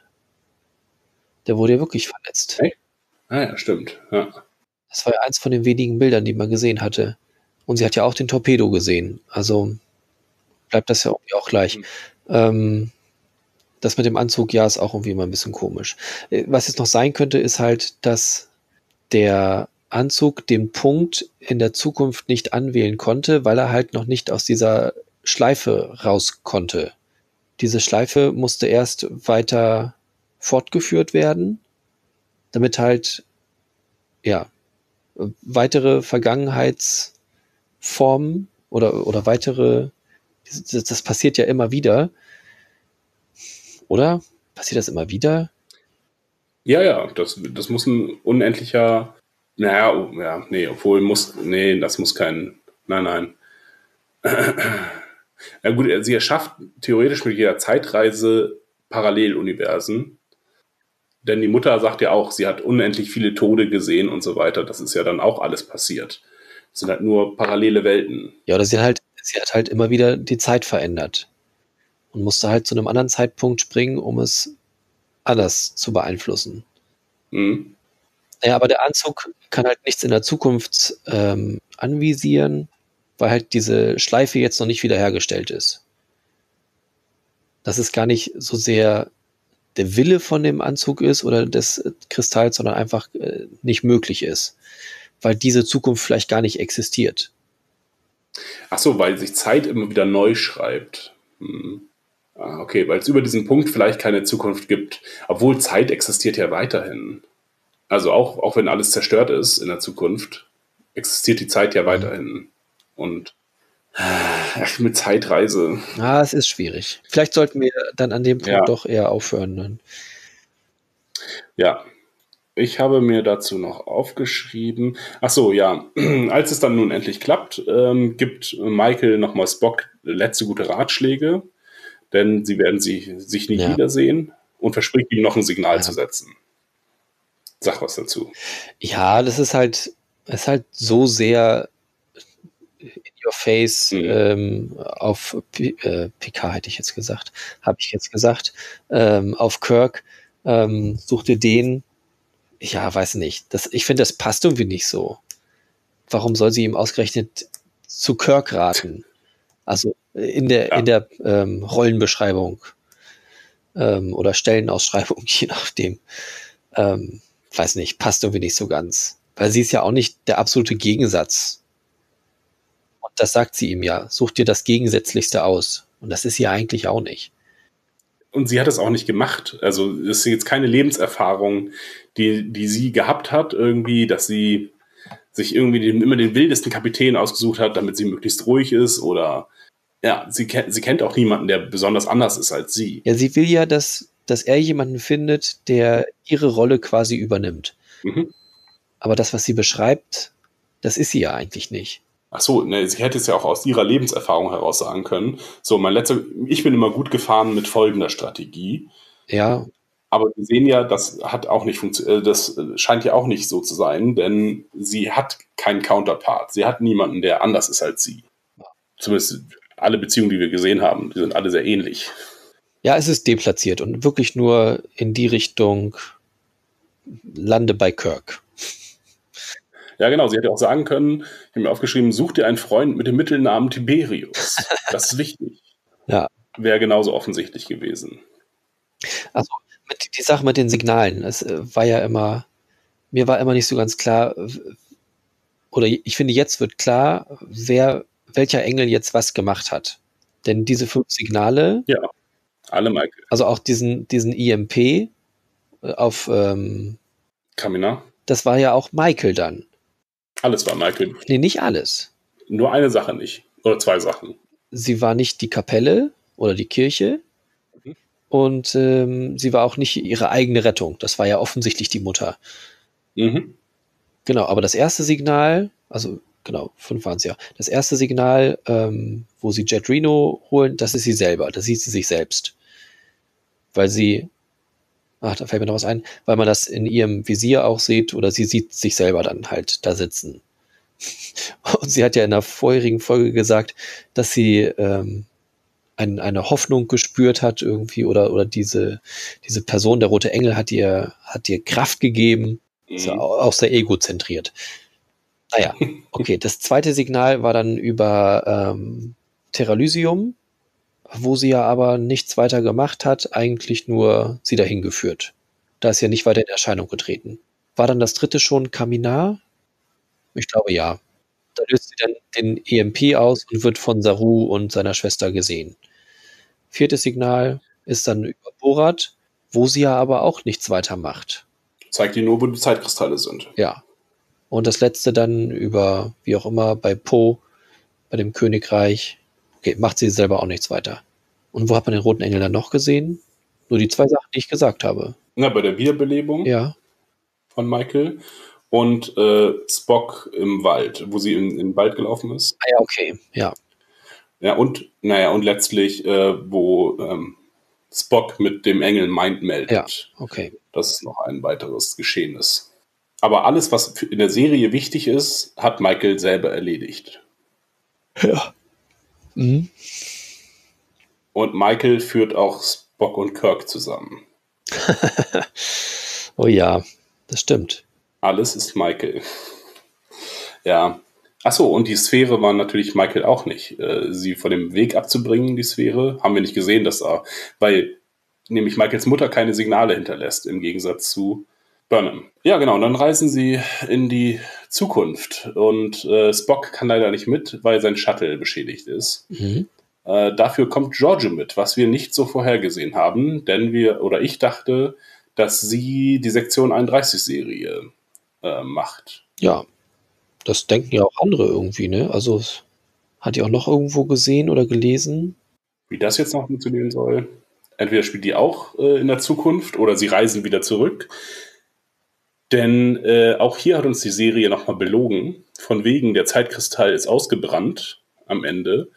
Offensichtlich schaffen sie es wieder aufzuladen, denn das sechste Signal, das Alles ist gut, wir sind angekommen Signal, äh, müssen sie auch gesendet haben, nämlich. Äh, das sechste Signal ist, folgt mir durch den Strom. Äh, siebte, Entschuldigung, ja. Und das siebte, ja, weiß nicht, sie könnte ja so kurz vorm Ausbrennen kann sie das ja gestartet haben, aber halt irgendwie 120 Tage nach mhm. dem, was passiert ist.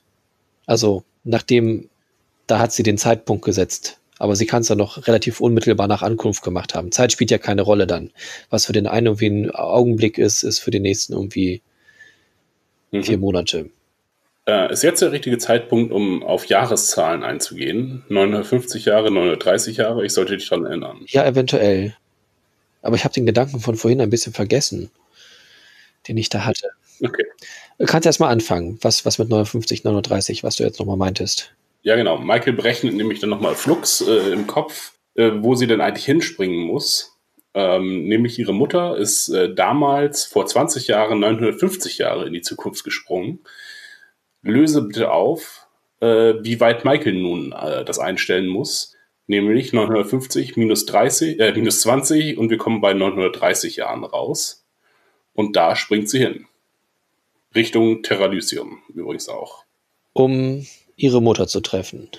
Ja, um diesen Safe Haven zu haben, irgendwie, diesen technikfreien Ort, ja. wo dann Discovery in Frieden leben kann. Denkt genau, mein, mein Fehler wäre dann, also nicht mein Fehler, sondern der Fehler der Serie, wenn sie relativ, also zeitlich relativ parallel ankommen, haben sie ein Problem. Denn mhm.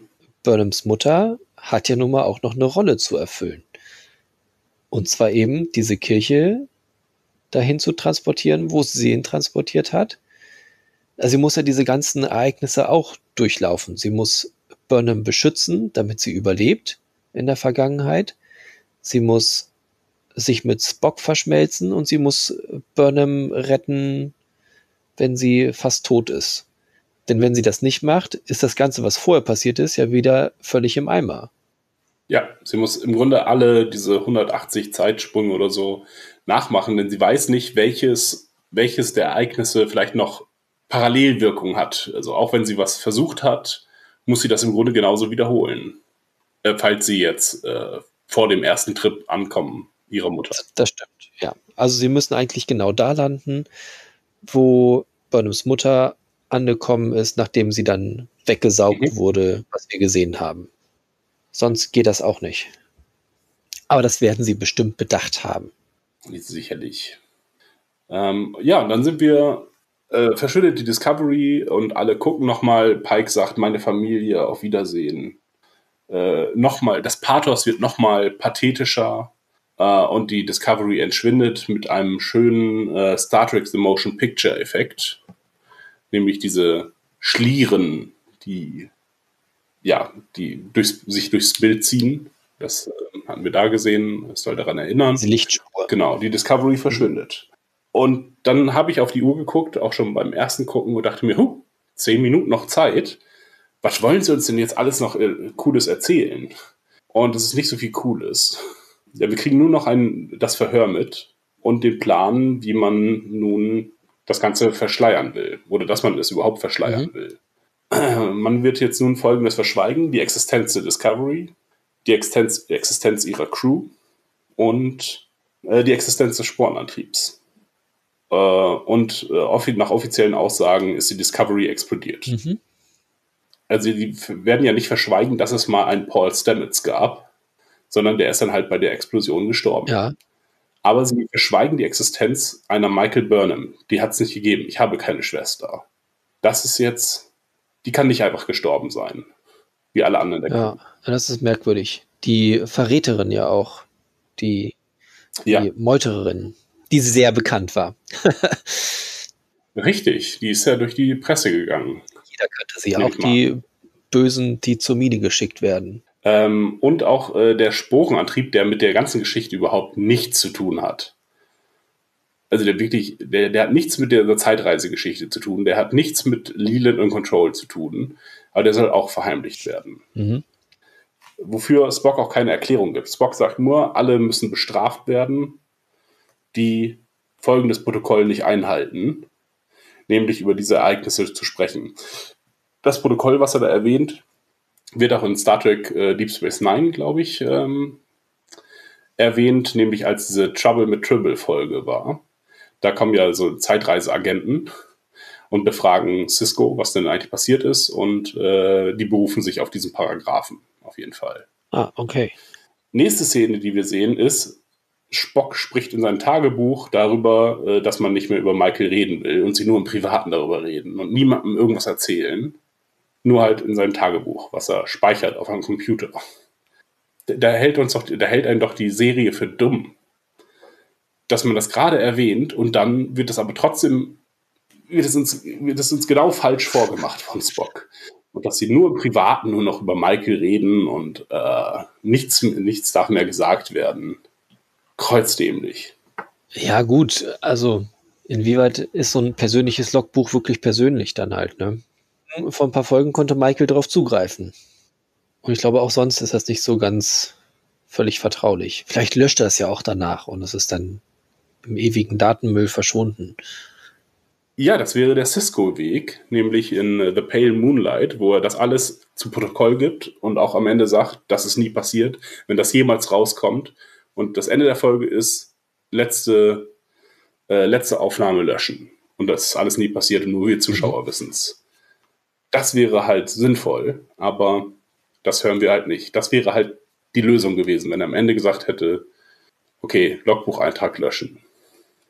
Fertig. Aber sagt er nicht. Ja, gut, okay. Ist ein bisschen doof gemacht, stimmt schon. Vielleicht macht das ja aber trotzdem. Ich meine, man hört ja nie wieder was davon. Also von daher. Offensichtlich ja. hat, hat, er sich dran gehalten, ja, ist richtig. Äh, sollten wir das Gesicht, also äh, warum wurde dieser befragende Admiral, warum wurde der immer nur, nur der Mund gezeigt? Soll das jemand sein, den wir kennen? Der Mund wurde gar nicht gezeigt. Von, er wurde immer nur von schräg hinten von der Seite gezeigt. Nee, auch der Mund wurde okay. definitiv gezeigt. Ja, kann okay, sein. Aber, ja. Hm. ja, man sieht ihn halt nie ganz. Uff, keine Ahnung. Ist es überhaupt ein Admiral oder? Ist es nur jemand, ein eingesetzter Agent? Weiß man nicht. Spielt das eine Rolle? Ähm, okay. Vielleicht. Ich, ich habe mich, hab mich gefragt, ja, ob sie damit irgendwann eine Geheimhaltung zeigen wollten. Also kann natürlich auch sein, dass das der gesichtslose Apparat ist, äh, die, die mhm. Bürokratie äh, der Sternflotte und hm, hat aber viel Entscheidungsbefugnis, wie zum Beispiel Tyler zu zum Kom Kommandanten der Sektion 31 zu machen. Ja gut, das schien war vorher schon beschlossen zu sein. Er spricht ja auch von wir und Tyler ist seit maximal zwei Wochen bei Sektion 31 und war mal ehemals Klingone. Dem würde ich jetzt nicht den Geheimapparat anvertrauen.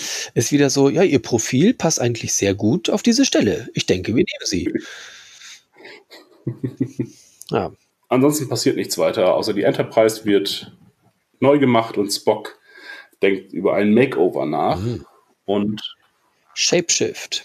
Die letzten drei Minuten ist halt Star Trek Enterprise und nicht Star Trek Discovery. Ja, kann man wohl so denken, ja.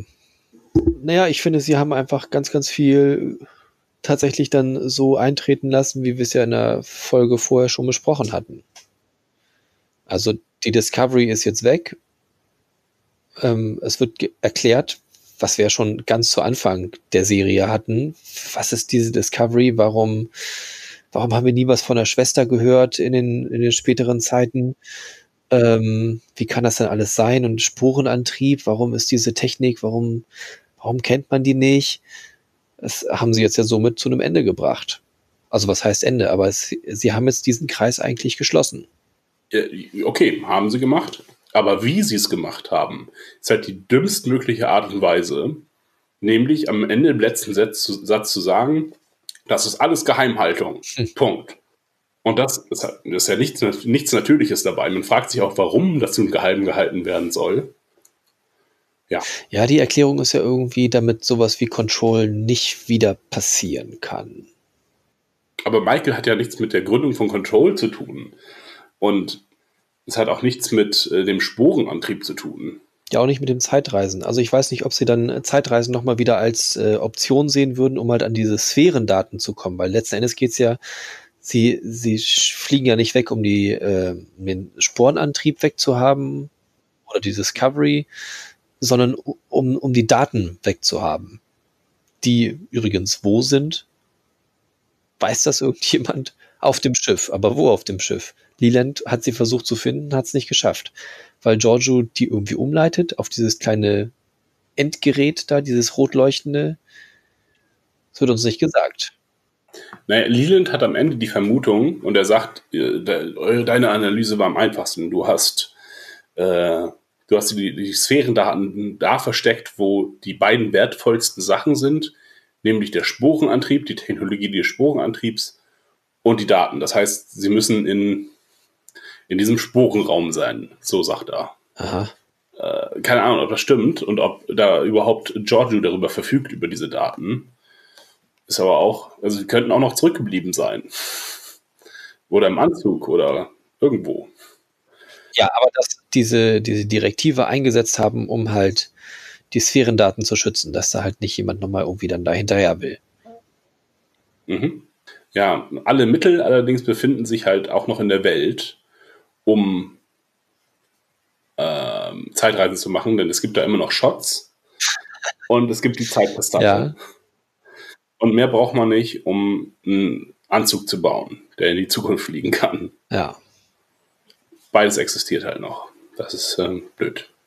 Ja, ist auch. Ich finde, das haben sie so unbefriedigend aufgelöst und äh, ich finde es auch irritierend, dass äh, du damit irgendwie zufrieden zu sein scheinst. Ja, sie haben es vielleicht nicht, vielleicht nicht gut erzählt, aber es ist einfach die, die Spannung äh, auf Staffel 3, was dann halt alles möglich ist. Ich weiß, es ist ja jetzt dann alles möglich.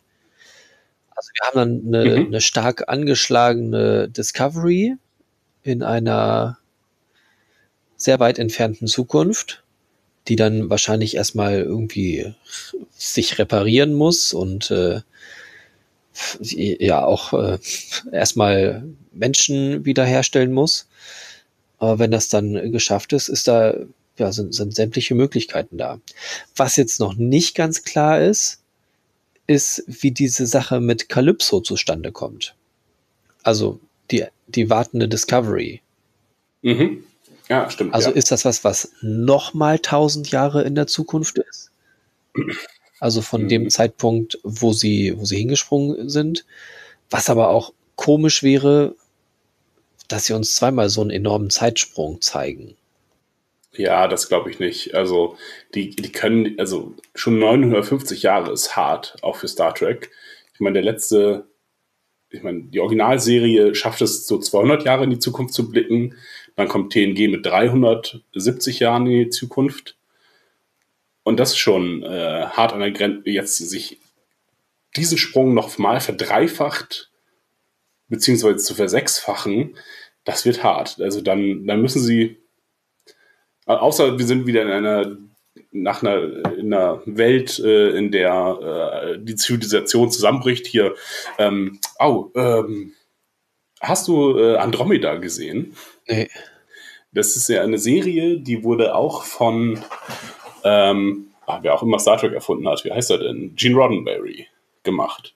Und das ist exakt dieselbe Geschichte. Ein, äh, ein Schiff einer Hochkultur äh, wird in, in der Zeit eingefroren, äh, wartet tausend Jahre, wacht dann auf, stellt fest, oh, alles um mich herum ist, ähm, äh, also die Föderation ist kaputt gegangen, und ich bin nun das, ähm, das hochtechnologische Schiff, weil sich in den letzten tausend Jahren die Welt wieder zurückentwickelt hat. Mhm. Und ich halte jetzt die Ideale hoch und versuche nun das, in diesem Fall das Commonwealth, äh, wieder zu vereinen. Und das könnte jetzt halt auch der Weg der Discovery sein, zu sagen, wir erleben Abenteuer und versuchen, die Föderation wiederherzustellen. Und fahren dann zu all den Orten, zu den äh, Vulkaniern, äh, die sich degeneriert haben und wie Romulaner sind oder äh, und lernen diese halt nochmal neu kennen. Das wäre halt geklaut. Äh, also nochmal eine andere Gene Roddenberry-Serie, die nicht sehr erfolgreich war. Übrigens mit dem Herkules-Darsteller, äh, dessen Namen ich auch mal kannte. Oh ja. Kevin Sorbo. Ja. Genau. Keine gute Serie, aber den Weg könnten sie halt einschlagen. Ja, weil dann ist so viel Zeit dazwischen vergangen, da kann ja alles passiert sein. Da kann, kann das Romulanische Reich einmal die Föderation erobert haben, wieder zurück und äh, können sich zusammengeschlossen haben, Borg können gekommen sein, Pff, alles. Sag ich ja. Alles ja. möglich. Ich glaube da alles nicht dran, aber Ähm, ich, ich habe die, die, Sorge, dass die dritte Staffel Discovery die dritte Staffel, äh, die erste Staffel von Pike der Serie ist. Und wir Spock und ähm, Pike verfolgen mit Nummer 1 und ihre Abenteuer. Aha, wieso? Weiß nicht, die sind so wahnsinnig äh, beliebt. Also Pike ist so wahnsinnig beliebt, dass da Leute schon nach einer eigenen Serie schreien. Und die Discovery ist auch so unattraktiv im Vergleich zu äh, der Enterprise, also optisch auch, mhm. dass ich das, ähm, dass ich Sorge habe, dass sie halt einen Cut machen und sagen, nee, wenn wir jetzt noch eine Staffel finanzieren, dann aber mit den beliebten Schauspielern, nämlich Pike und wir machen da eine Serie mit. Ja, weil wir jetzt ja auch irgendwie nicht so viele auf der Discovery haben, die da so ein, so ein deutliches Profil haben. Ne? Ne, viele unbeliebte Charaktere bei, also Tilly ist nicht besonders beliebt. Äh, mit Stamets und Kalber, das haben sie unwürdig zu Ende gebracht, diese komplizierte Geschichte mit dem, ah, ich habe mich geirrt, ich bleib doch bei dir. Ja. Ja. Äh, und das war's auch. Da. Ja, das stimmt. Ähm, Nan ist doch jetzt auch noch da, oder? Aber die kann ja auch nichts. Also ist auch nicht spannend. Also ähm, Giorgio ist vielleicht noch spannend, aber mhm. Hat auch nicht so eine richtig gute Figur gemacht irgendwie. Nee. Naja, und jetzt entweder spielt jetzt die Sektion 31-Serie dann auch 950 Jahre in der Zukunft, was ich mir ach, irgendwie auch nicht so richtig vorstellen kann, oder sie ähm, äh, nehmen Shassad Latif, äh, den äh, Ash Tyler, und machen ihn einfach zum Star der Serie und nicht Giorgio. Mhm. Ähm, was auch ein komischer Move wäre. Aber ja.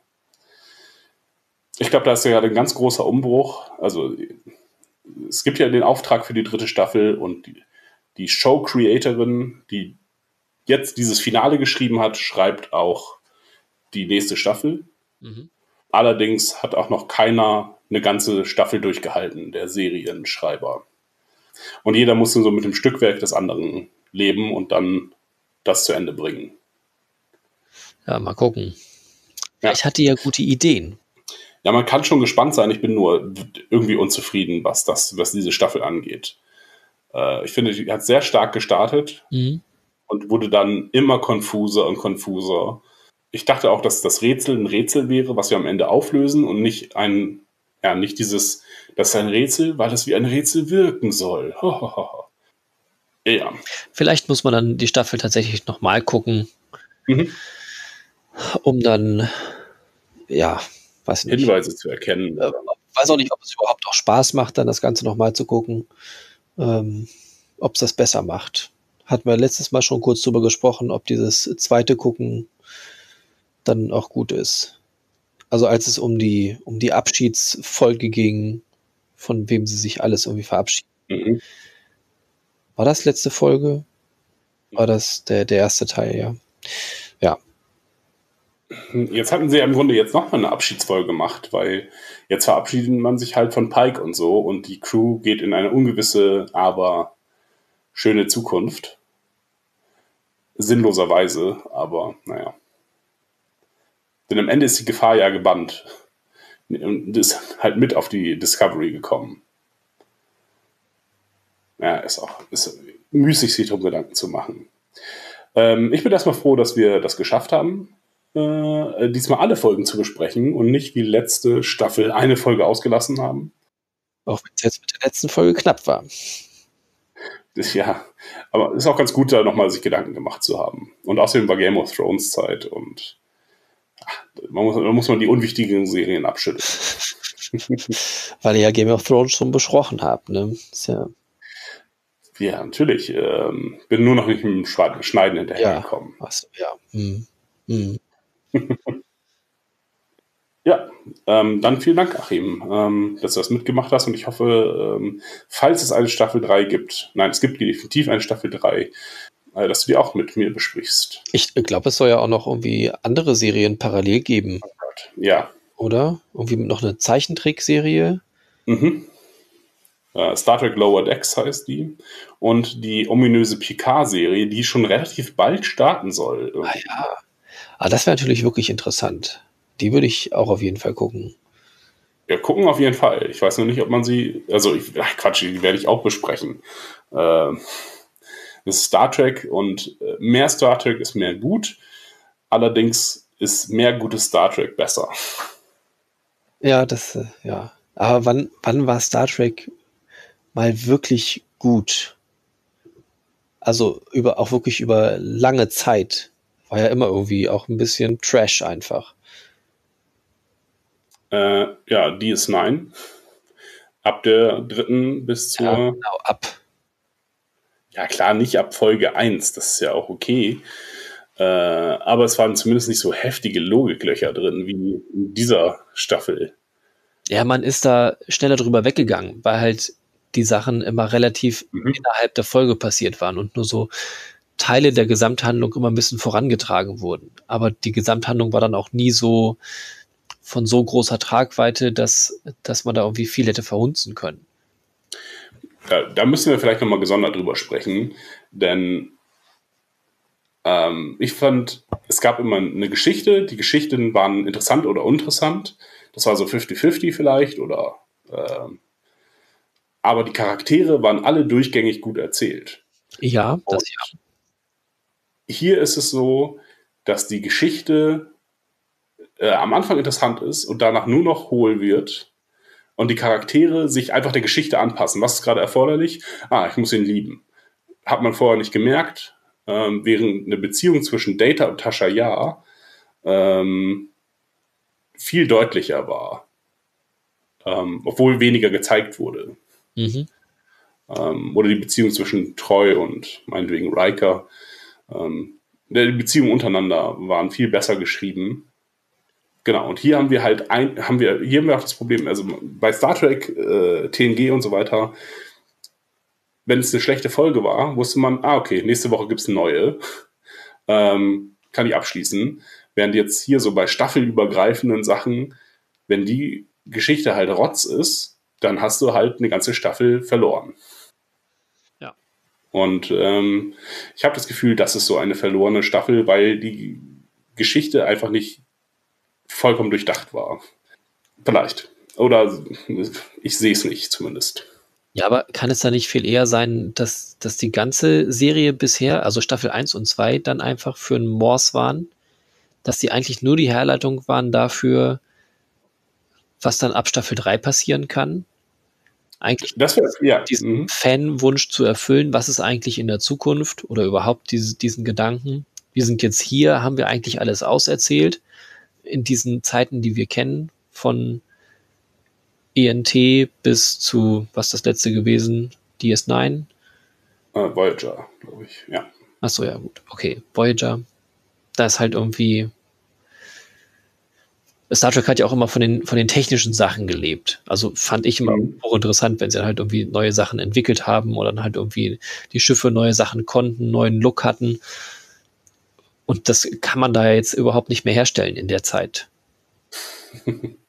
Also haben sie jetzt trotzdem gemacht, haben wir ja gesehen. ähm, aber das ist dann halt auch störend. Ja. Weil, wo kommen diese Reparaturbots her? Die haben wir nie gesehen vorher und die kommen nie wieder vor. Ja, du hast recht. Also es könnte tatsächlich, wenn die dritte Staffel gut ist, dann könnten die ersten beiden Staffeln als Entschuldigung dienen und sogar der, den Charakteren was Vertieftes geben. Weil wir haben sie jetzt halt schon ein bisschen kennengelernt und sie werden ja auch immer fester, die Charaktere, vielleicht. Also außer Nielsen, die wir noch gar nicht kennen. Mhm. Ähm, ja, und ja, vielleicht Nahen, die, die auch noch keinen Charakter entwickelt hat, sondern nur, ja, wie Worf in den ersten Staffeln ist. Der hatte, der hatte auch nur einen, äh, eine Idee. Ich grunze und sage Krieg. Soll ich Phaser feuern? Ja, ja, ja. Bei meiner Ehre. genau, bei, bei einer Kriegerehre. Ähm, vielleicht, äh, ja. Und ich würde mich freuen, wenn es eine gute Staffel wird. Ähm, es wird wahrscheinlich dann eine gute Staffel, wenn sie uns logisch erklären, wie Ariam wieder zurückkommt. Sollen wir das machen, was wir sagen? Wie bitte? Sollen wir das machen, was wir sagen? Ja, genau. Sie, sie kriegen die irgendwie wieder zurück. Sie, sie bergen den Torpedo und er hat sie perfekt konserviert und ähm, sie können Control, nicht Control, sondern die Sphärendaten auf ihr reaktivieren und, oh, wobei dann wäre auch Control vielleicht reaktiviert. Ah, doch nicht so gut. Ah, müsste mal gucken. Ja, vielleicht ist er ja auch der Gegenspieler in der Zukunft, hat sich befreit und baut dann da seine Armee auf und das ist deren Mission. Ist ja auch okay. Hauptsache, wir sehen mal was Neues und nicht mehr das Alte und äh, muss nicht Spock ertragen. Ja, wir haben übrigens das mit diesen mit diesem Zukunft und Control haben wir jetzt irgendwie immer noch nicht so ganz abgeschüttelt, ne? Wo kommen diese Drohnen her? Aber ich weiß nicht, ob wir ja, darauf eingehen sollten. Nö, bitte nicht. das lassen wir lesser sein.